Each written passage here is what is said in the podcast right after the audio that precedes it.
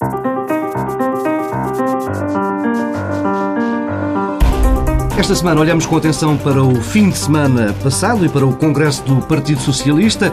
Com Mota Amaral e Maria Lourdes Rodrigues vamos analisar o eventual reposicionamento dos socialistas, a política de alianças anunciada por António Costa, a esperança que o PS deposita numa mudança de rumo na Europa e ainda a forma como o Congresso lidou com o caso Sócrates. Será um programa monotemático, mas com diversos ângulos de análise. Trataremos desse tema mais adiante. Antes, as escolhas eh, dos pares. Maria Luz Rodrigues decidiu-me sublinhar neste arranque de conversa uma notícia de hoje um, sobre o aumento do número de jovens que não têm expectativa de seguir estudos, de seguir para a universidade. Foi um inquérito que foi realizado pela EPIS e aponta como principais razões para a falta de motivação para o prosseguimento de estudos uma percepção errada do funcionamento do mercado de trabalho e de quem são as vítimas do hum. desemprego uh, e também as razões económicas.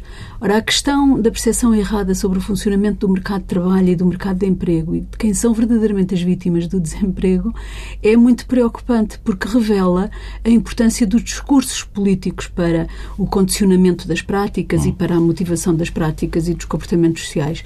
E, de facto, o discurso que atualmente eh, prevalece de que temos doutores a mais, de que não vale a pena estudar, de que os jovens diplomados estão todos a emigrar, é um uh, discurso destrutivo uh, das expectativas dos jovens, que tomam como adquirido, tomam como verdadeira as afirmações uh, que dizem que não vale a pena estudar porque se está a estudar para o desemprego. Ora, isso é contrariado pela informação factual.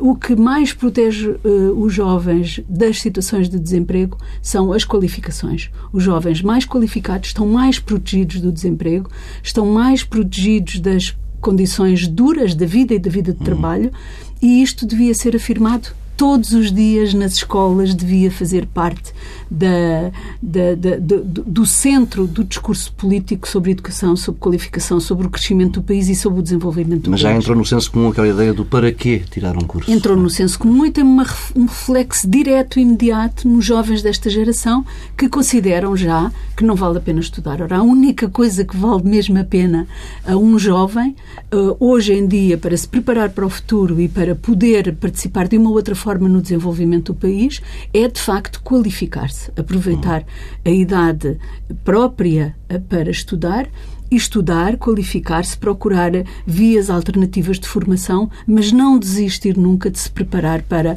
o futuro, porque eh, participará de forma diferente, mais qualificada, se tiver as qualificações eh, necessárias a essa participação.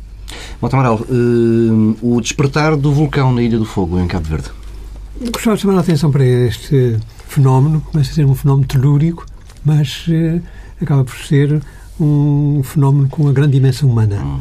Eh, sou extremamente sensível a questões deste género na minha qualidade de insular e sinto uma solidariedade muito particular com o povo cabo-verdiano e com as suas autoridades. Eh, o vulcão tem assumido dimensões impressionantes nesta erupção que está em curso. Ainda hoje, uma fotografia que se mostra a imprensa, se vê uma parede enorme de lava, já solidificada no exterior, mas por dentro está incandescente, que avança lentamente, mas uh, destruindo no caminho tudo o que surge por diante. Já destruiu escolas, já destruiu escolas, públicos, uh, sim, é, tem sido um uh, seríssimo e, e é, é, de facto significativo que parte da população se sinta suficientemente tranquila para viver dentro da eh, cratera do vulcão, né, povoações que agora estão semi-despovoadas, obviamente, não é impossível lá viver, e que me lembra o mesmo fenómeno que se passa nos Açores, onde também temos, nas sete cidades e nas Furnas, pessoas que vivem, eh, pequenas povoações instaladas, dentro das crateras de vulcões, que não são vulcões extintos, são vulcões ativos, infelizmente, no caso atual. Mais tranquilos. Não, não, mais tranquilos, exatamente. Nesse mesmo ponto de vista, até eh, eh, as erupções vulcânicas que têm havido nos, nos últimos anos têm sido erupções vulcânicas no mar. Uma erupção vulcânica em terra tem uma dimensão muito mais eh, assustadora sob todos os pontos de vista. Felizmente tem havido sinais dessa solidariedade, quer no caso da região autónoma dos Açores, que as autoridades disponibilizaram diversos meios de ajuda para Cabo Verde, quer mesmo no plano nacional, eh, foi enviada uma fragata e meios de apoio para Cabo Verde, como me registrar e louvar, sendo envolvida nesta missão a minha querida amiga Berta Cabral, uhum. atual secretária de Estado da Defesa, e, e, e, vejo também nisto essa tal solidariedade insular que funciona, a tal percepção de como esses fenómenos telúricos representam uma seríssima ameaça para a segurança das pessoas. Mas não quero passar aqui do vulcão sem dizer uma saudação muito cordial e amiga à professora Maria Luz Rodrigues, uma edição do meu gosto em participar no programa em que era com ela. Era, era o par da República que me faltava. É a primeira, é a primeira vez obrigada, que se encontram. Tenho também muito gosto.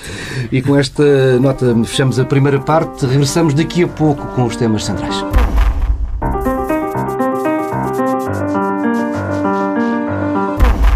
Temos eh, um tema, vários ângulos para esta parte central do Pares da República. Seguimos com a análise do Congresso do Partido Socialista.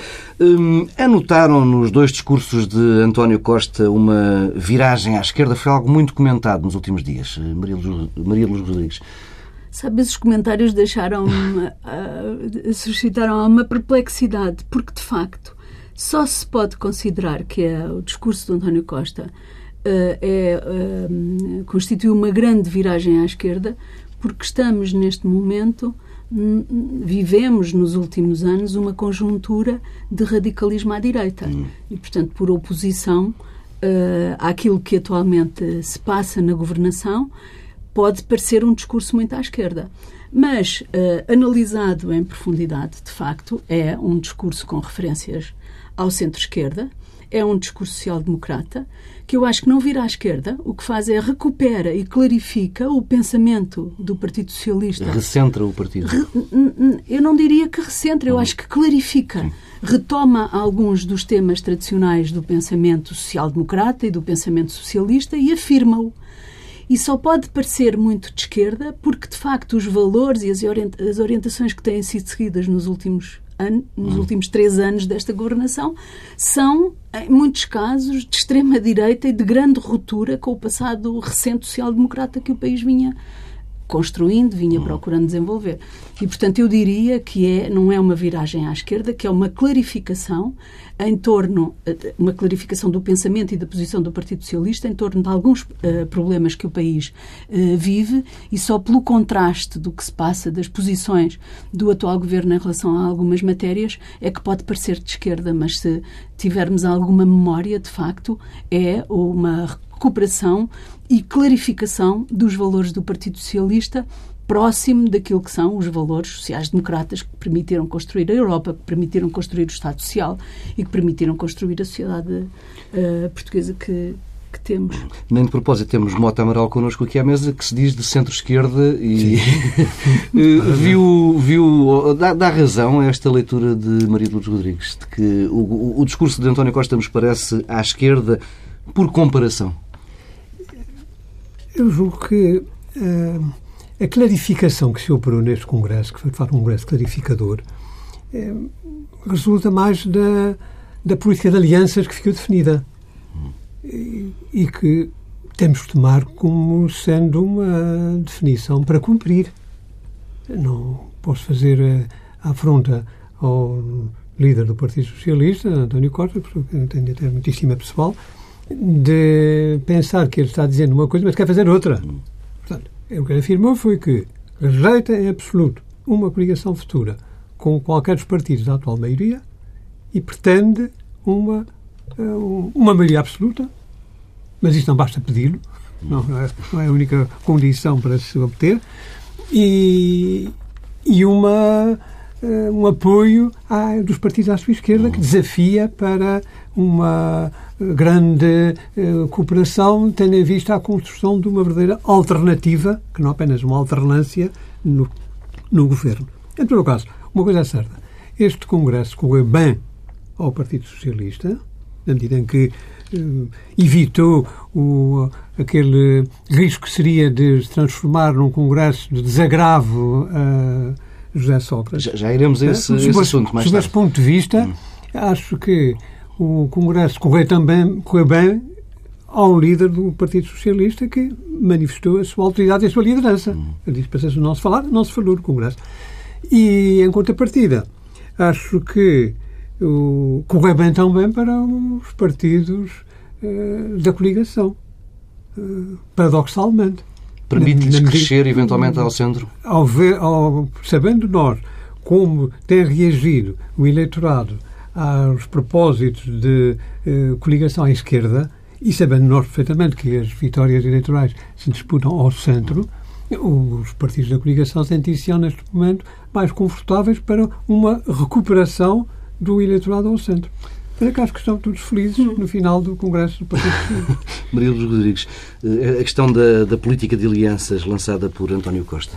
É, eu, eu, o que me parece é que o que ficou claro uh, no discurso de António Costa foi a rejeição de alianças ou de coligações com partidos que defendam as atuais políticas. Há essa nuance. Há essa nuance, mas que é uma nuance muito importante. E isto leva-nos à questão da política de alianças e de. É que, de facto, os compromissos, as coligações, uh, não podem ser feitos em abstrato. Eu, o António Costa tem defendido isto há muitos meses. Tem que ser feito em torno de projetos concretos, projetos políticos concretos. Uh, ainda hoje vinha nos jornais também notícias de que o Sr. Primeiro-Ministro terá apelado à necessidade de compromisso, o, o Ministro Poiares Maduro também, a Ministra das Finanças fez um discurso em Bruxelas também muito nesse sentido, da necessidade de compromissos. Bom, mas uma coisa é o discurso, outra coisa é a prática, e não deixa de ser paradoxal que este governo, que foi o governo que mais praticou a política da ruptura e do rompimento e das clivagens e da ausência de negociação e de uh, consideração daquilo que era o património herdado em termos das instituições e das políticas herdadas, venha agora, três anos envolvidos, depois de ter rompido todos os acordos possíveis, venha agora uh, invocar o compromisso e invoca-o de uma forma retórica, porque uh, só faz sentido falar de compromisso em torno de projetos concretos. E eu acho que esse é o tópico do, do António Costa, quando fala das alianças e dos compromissos, ele está disponível para fazer. Uh, alianças e estabelecer compromissos com as forças políticas disponíveis para a concretização de projetos políticos concretos. E eu acho que esta nuance não é indiferente no que respeita ao, ao, ao, ao PSD e à possibilidade de, uhum. de. ele, não, ele não afirmou que era com este PSD ou com outro PSD ou com estas pessoas ou Falou com outras em Pedro pessoas. E Rui. Ele, mas, mas, mas o tópico dele é que é, e, e, ele diz, é muito coerente porque ele diz isto há muitos meses é que só se pode falar de compromissos e alianças em torno de projetos concretos, não em abstrato, não como uma uh, uh, uma questão retórica, vamos fazer compromissos para o futuro uh, de uma forma totalmente abstrata, porque isso não existe. Ou então são coligações negativas que vão no sentido de armadilhar o espaço das alternativas e o espaço das escolhas. Não é um pouco contra a natura este, hum, esta disponibilidade do PS de quebrar o, o famoso bloqueio, o longo bloqueio que há, que há à esquerda? Uh, tivemos uma resposta óbvia logo na altura de PCP e Bloco, logo ali no, no Congresso. Um, o PS não está, de facto, ideologicamente mais perto do PSD e do CDS? Ideologicamente, vejamos, relativamente a um determinado conjunto de Estamos aqui questões a programáticas dos partidos é, e não, que, não que são, sobretudo, da prática dos últimos anos. E que estão ligadas às, às questões europeias e a um certo, uma certa malha que o processo da integração europeia criou e na qual eh, os partidos chamados da área da governação, que hoje em dia são os partidos do arco constitucional, eh, convergem. Apesar de terem eh, orientações programáticas e ideológicas que se distinguem umas das outras. Admito que o PSD, na sua versão social-democrata, seja próximo, em algumas matérias, do Partido Socialista noutras matérias poderá convergir com o CDS. Sob esse ponto de vista, tem uma, uma clara possibilidade de aproximação de um lado e do outro, e até já ser no governo, em coligação com uhum. os dois partidos, um à esquerda e outro à sua direita. Mas uh, o que torna uh, peculiar esta, esta declaração do, do líder do Partido Socialista, do António Costa, é uh, o apelo à esquerda qual esquerda? O LIVRE e o Manifesto Socialista? Bom, muito bem, são pessoas simpáticas, algumas daquelas parece-me um bocado mais radicais nas suas propostas do que o Partido Socialista tem sido, mas a questão é da viabilidade deste acordo. Isto servirá para dar uma maioria estável que seja capaz de suportar um governo que, para enfrentar os problemas que o país tem, porque é preciso não perder de vista que os problemas que o país tem são problemas de fundo. Hum? É, é, eu, por mim, seria favorável a um, a um bloco central, mas o bloco central foi expressamente excluído por António Costa, que disse que isso seria o empastelamento e as famosas farinha do mesmo saco. Daí eu deduzo que a ideia dele será convocar a esquerda para uma coligação, ou pelo menos um entendimento que permita uma governação à esquerda. Hum. Até onde é que isso pode ir é o que hum. será dado. Eu, eu, eu, penso que ele afirmou claramente que o, uh, uh, a posição do PS no confronto com o atual governo e com as atuais uh, políticas um, de governação assentava em dois pontos políticas de crescimento económico com base na qualificação dos portugueses, o investimento em ciência, em conhecimento, em informação e a defesa e a viabilização do Estado Social. E é para este plano, digamos assim, de governação que ele convoca os países à esquerda. E convoca, eu acho que convoca também os partidos à direita, mas esses não precisam de ser convocados da mesma forma. Não têm uma cultura de oposição como têm tido os partidos de esquerda. Mas para lá de criar um problema objetivo a comunistas e bloquistas, eh, qual é o efeito prático dessa convocatória? Quando questão se... é. O efeito prático dessa convocatória, é, é, é, quando António Costa fala, fala para os dirigentes destes partidos, mas fala também para os militantes de base destes partidos. Uh, e, portanto, não, não, está exclusivamente a, a falar para uh, João Semedo e Catarina Martins ou Rui Tavares. Ele está a falar para as bases de apoio, para as bases sociais de apoio destes partidos, afirmando a disponibilidade do Partido Socialista para uh, ancorar as suas políticas de governação nestes dois tópicos que são absolutamente essenciais e que, são, e que estão muito distantes daquilo que tem sido a atual governação. É por oposição à atual governação. O que ele diz é políticas de crescimento económico com base na qualificação, políticas uh, de defesa e viabilização do Estado Social. E para isso convoca a esquerda. Se a esquerda não se deixa convocar, a esquerda no sentido dos movimentos, dos hum. partidos e os líderes dos partidos políticos, mas também a base social de apoio, eu acho que é aí, é esse o terreno que, que, que, que o António Costa está a convocar, uh, então a margem de atuação, de protesto desses uh, partidos fica bastante, bastante diminuída. Mas com isso quer dizer uh, que, que estaria a fazer um apelo ao voto útil no PS? Para as próximas eleições, toda essa base que vota no, no, nesses partidos à esquerda? Está a fazer. E que, que, na realidade, acabaria por isolar as respectivas lideranças e recolher o, o apoio dessas Esse pode ser um dos efeitos digamos. desta estratégia. Está a tentar capitalizar uh, o protesto, o a contestação, que foi uma coisa que, que a anterior direção não conseguiu fazer, sim, é isso? Sim, é, é isso. É isso. É, na minha opinião, é isso que ele está a tentar fazer, de uma forma inteligente e útil para o país e para a governação. É absolutamente essencial. Não podemos ter uma margem tão grande de partidos de extrema uh, esquerda, digamos assim, o Partido Socialista e o Bloco de Esquerda, permanentemente em uh, oposição, em que não distinguem o que são políticas de um governo do Partido Socialista das políticas de um uh, governo uhum. como o que atualmente temos. E este momento é um momento crítico de confronto e o António Costa acho que foi capaz, Uh, e o António José Seguro não tinha sido capaz de clarificar quais eram de facto as diferenças entre o Partido Socialista e os partidos que estão atualmente no governo. E isso é de facto mérito dele. Uh, vamos ver o efeito e o resultado que vai obter claro, com não, isso. vê-se é depois no, na altura das eleições. Vamos, e a esse respeito temos de reconhecer que o pode haver surpresas uhum. uh, e, e, pode haver também aquele fenómeno que se verificou na primeira eleição do PS com a liderança de José Sócrates, que é o, uma parte do eleitorado que rejeita o governo vai votar útil no Partido Socialista e até alcançou um fato inesperado, uma maioria absoluta, uh, mas também se pode verificar um afastamento dos eleitores do, do centro que não estão nada dispostos a entrarem em aventuras à esquerda a qual traz consigo um conteúdo programático bastante claro. Só teremos resposta a isso nas eleições. Vamos mudar de ângulo, mantendo a atenção no Congresso do PS. Boa parte da mudança de rumo que é proposta por António Costa assenta numa esperança de uma mudança na direção das, das políticas europeias. Não há aqui, Maria Luz Rodrigues, um grande capital para, para uma desilusão? Eh, não é uma, uma aposta demasiado arriscada? Não me parece. Aquilo que o António Costa defendeu foi uh, a necessidade de Portugal ter uma voz, de participar ativamente na promoção de uma viragem na Europa.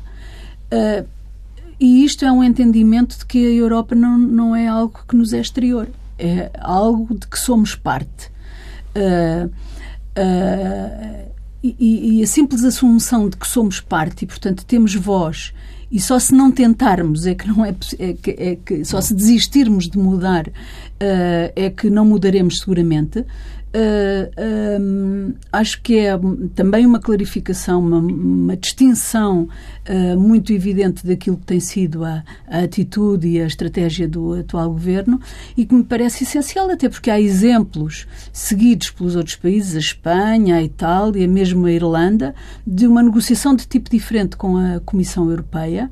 Uh, que tem tido alguns resultados, tanto em matéria hum. de política orçamental, como em outras matérias. E, portanto, essa percepção de que uh, uma parte do nosso futuro, uh, uma parte das possibilidades de saída deste beco em que nos deixamos cair, se joga na Europa, é um ponto de partida muito importante, porque o inverso é que é um ponto de partida negativo. Considerar que nada temos para fazer na Europa é muito negativo temos algum caminho a fazer na Europa e essa disponibilidade que António Costa eh, manifesta, essa, uh, esse ponto de partida essencial e de, e, de, e de princípio, em que não terá uma atitude de uh, subjugação, não terá uma atitude de submissão em relação à Europa, em relação aos países mais poderosos, isso parece-me que é uma atitude uh, de princípio positiva para se iniciar um caminho de mudança naquilo que têm sido as relações de Portugal com, a, com os organismos da, da,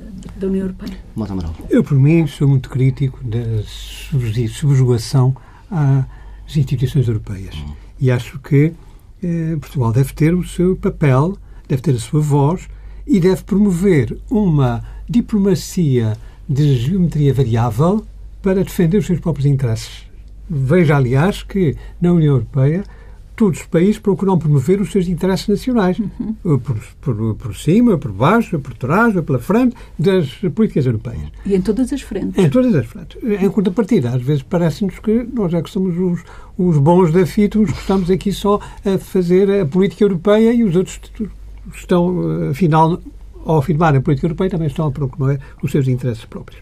Mas o que verifico e digo com muita pena, é que não há eco para estas para uma mudança substancial de orientação. Uhum.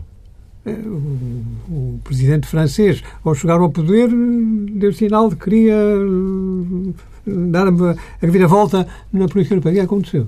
Há pouco tempo estava completamente rendido às orientações uh, alemãs. Uhum. Os partidos socialistas alemão está no governo. Portanto, neste momento, famosa Großkoalition na Alemanha, amarra os socialistas europeus. E quando há tantas questões que eh, corresponderam, eh, digamos, à agenda dos, do movimento socialista em toda a Europa, que estão a gritar por uma resposta firme nesse domínio, ela não aparece. Bom, há razões da Itália, mas até onde vai poder uh, Renzi impor uma modificação na agenda europeia?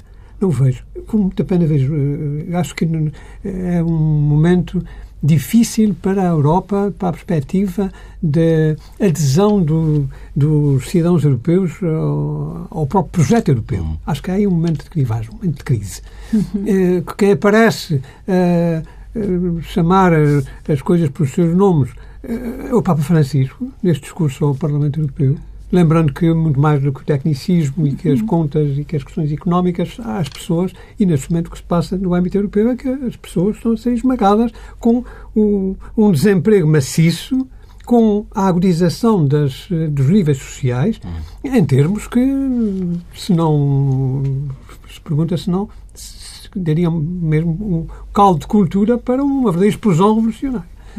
Ora, isto precisa de, de emenda, porque sabemos perfeitamente como é que começam as revoluções, como é que elas acabam.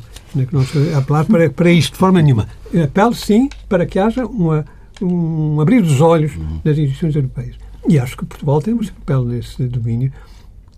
Hum, é muito bonito que António Costa o proclama como uma das linhas de atuação futura para a sua liderança. Uh, resta saber se isto é praticável, se dá resultados. Mas atenção, também, também, também quero que fazer justiça a que, em certa altura, há determinados factos que evidenciam que uh, Pedro Passos Coelho foi também sensível a críticas que lhe foram ditas nesse ponto e, em determinada altura, ele liderou umas, uma aproximação à Polónia, à República Checa, eh, precisamente procurando que os interesses dos países médios, por causa da Polónia, um dos países grandes, mas enfim, mas do ponto de vista económico não é uma, uma potência europeia, claramente, eh, para procurar defender os interesses. Mas, claro, é nesta, por esta linha é, é possível e deve seguir com muito mais, com muito mais eficiência. Eu, eu o que penso é que, de facto, uh, não se pode abdicar de participar. Esse é um mau ponto de partida e, portanto, o ponto de partida de dizer não abdique de participar, não abdique de ter voz, é um bom ponto de partida. Mas depois, eu acho que no discurso, o António Costa apontou para uh, objetivos uh, específicos nesta mudança que ele espera poder contribuir para uh, que ocorra na, na, Europa. É a questão do investimento europeu nestes países, é por parte de outros países ou por parte da, da, da, da própria União, é a questão do investimento público poder não ser considerado para efeitos de contabilização do déficit orçamental. Isso é uma questão muitíssimo uh, importante. Sim, mas já temos resposta ainda... do Comissário Europeu Moscovici, que não, acha que não há novas perspectivas de flexibilização na aplicação do Tratado Sim, Orçamental. Mas, mas ele pode ter dado essa resposta à, à, atual Ministra das Finanças, não significa que dê exatamente a mesma resposta perante outro interlocutor. É o que a mim me parece. Eu acho que há bom, também é, uma. É bom ter essas esperanças. Sim, acho que nos diálogos e nos processos de negociação as situações também evoluem, não é? Eu acho que um dos problemas do atual governo é que há uma convicção, há uma crença e uma adesão natural àquilo que são as propostas mais radicais e mais extremas dos organismos da União Europeia e por isso não há margem uhum. para uh, induzir mudanças. Deixem-me só interrompê-los, já estamos mesmo muito próximo do final desta segunda parte. Uh, Dr. Motoral já uh, aqui falou do tema da gestão política do caso Sócrates no Congresso do PS. Pergunto-lhe assim, Maria Luz Rodrigues, foi uma boa gestão tornar Sócrates naquele cujo nome não pode ser pronunciado e uh, ninguém falou, não, não esteve presente nos discursos. Uh, foi uma boa forma de gerir o problema. Eu considero que sim, que foi uma boa forma de gerir o problema, porque o maior risco que o Partido Socialista corre com este caso é desviar-se da atividade política uhum. e da oposição ao governo e da construção de uma alternativa. Um, e isso uh, todos os portugueses esperam que o Partido Socialista faça e esse é o principal objetivo da sua existência, da sua atividade uhum. e, portanto, tem que trabalhar no sentido de construção da alternativa, tem que trabalhar as políticas, tem que trabalhar na oposição a este governo. E uh, é evidente que se se deixa amarrar ou cair na armadilha do caso Sócrates, não fará uh, nem uma coisa nem outra, porque não tem condições para defender uh, o engenheiro José Sócrates, nem tem condições para fazer oposição política. Ponto final nesta segunda parte do Paz da República. Regressamos já daqui a pouco com sugestões.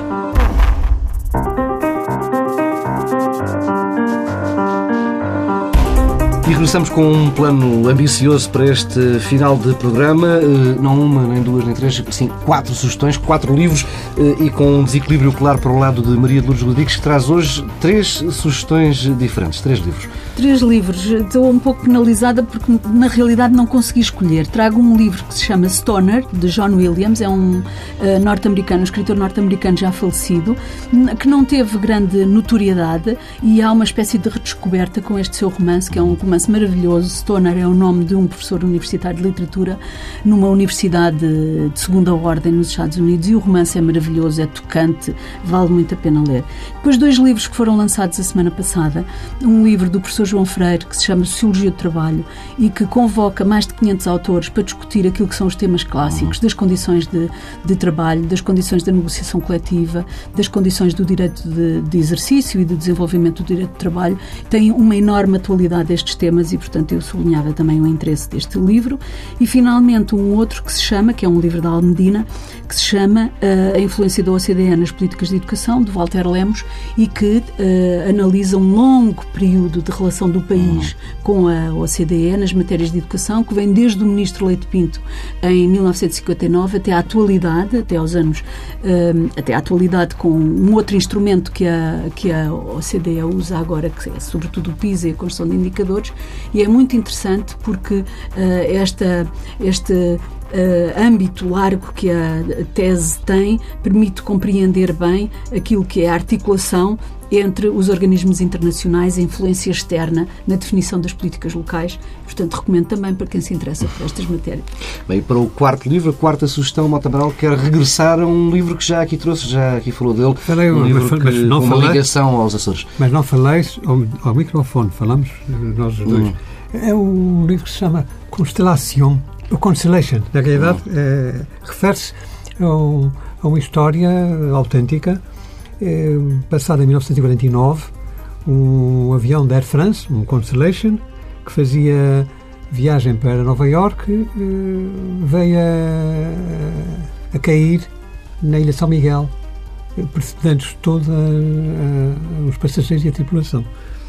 Eu tenho uma recordação de infância deste episódio, porque estava na escola primária, tinha entrado para a primeira classe neste ano, e lembro de, de, de a nossa escola ficava no, em frente ao hospital, na praça central, nas praças centrais da cidade de Ponta Delgada, e lembro de, das ambulâncias numa grande correria ali num, naquele mês de outubro em que nós entramos para a escola. Foi no dia 28 este acidente.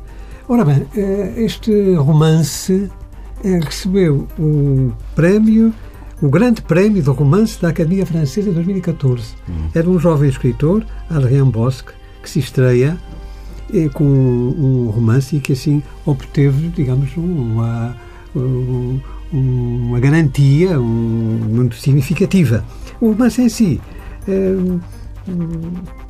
é um misto de romance e de relatório, e é aí que é precisamente o problema complicado. Uhum. É uma investigação, aparentemente, feita por um autor que até se deslocou aos Açores e, e, fala da sua, da sua viagem, mas depois há a efabulação das personagens que viajavam no avião. Mas eles eram um campeão de boxe, Marcel Cerdan.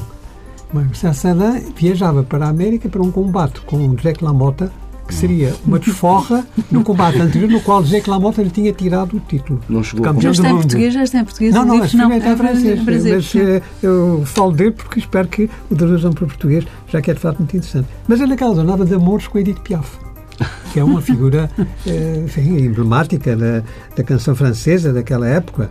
É, uma narrativa à volta disto, uma efabulação romântica desta relação Bom, era uma, uma relação extramatrimonial. Na realidade, o Serlan tinha a sua mulher e os seus filhos em Marrocos e depois é lá que é sepultado.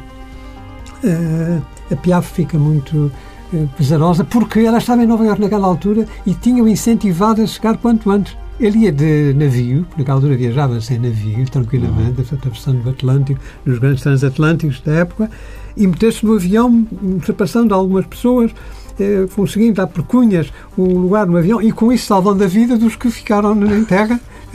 Porque, que não, coisa que verifiquei num, num triste acidente de avião, na aviação acontecido anos mais tarde nos Açores, a sorte de uma pessoa que foi atrasada ao aeroporto e que andou a reclamar contra, na, na, no guichê por não deixarem entrar, porque o avião estava fechado, e que salvou a vida por causa disso, uhum. já que infelizmente o avião depois veio a, também a, a cair. Ora bem, o, uma outra personagem que aparece, que era, também viajava no avião, era Ginette Neveu, uma violinista na altura famosíssima, eh, que viajava com o seu irmão, que era o seu acompanhante, para ir dar concertos na América e também morreu no, neste acidente de avião. Há depois um pequeno episódio que é a busca dos Stradivarius. Mas será que realmente tinha um Stradivarius? Não sei se essa parte não é romanesca. e, na realidade, eh, espanta-me que o, que o romancista esteja muito interessado em recuperar os Stradivarius e inventa até a hipótese do Stradivarius ter sido roubado por um dos, do, do, das pessoas que foram procurar socorrer alguém que, afinal, viram que não havia socorro possível. Quando, na realidade, infelizmente, um acidente de aviação é, é extremamente destrutivo de tudo o que vai lidando, inclusive dos próprios passageiros. Uh, enfim, é de facto, uh, para mim foi fascinante a leitura desse livro, é muito grande, mas uh, talvez haja quem se interesse em traduzi-lo e considere a leitura dele proporcionaria uma boa oportunidade. Enfim, nas duas vezes se encontra o Grand Prix do Roman da Academia Française, tratando de assuntos que, afinal, nos vêm bater à porta. E pronto, com quatro sugestões e um apelo a uma tradução para português, fechamos esta edição de Paz da República. Regressamos daqui por 15 dias. Na próxima semana, prioridade à Liga dos Campeões.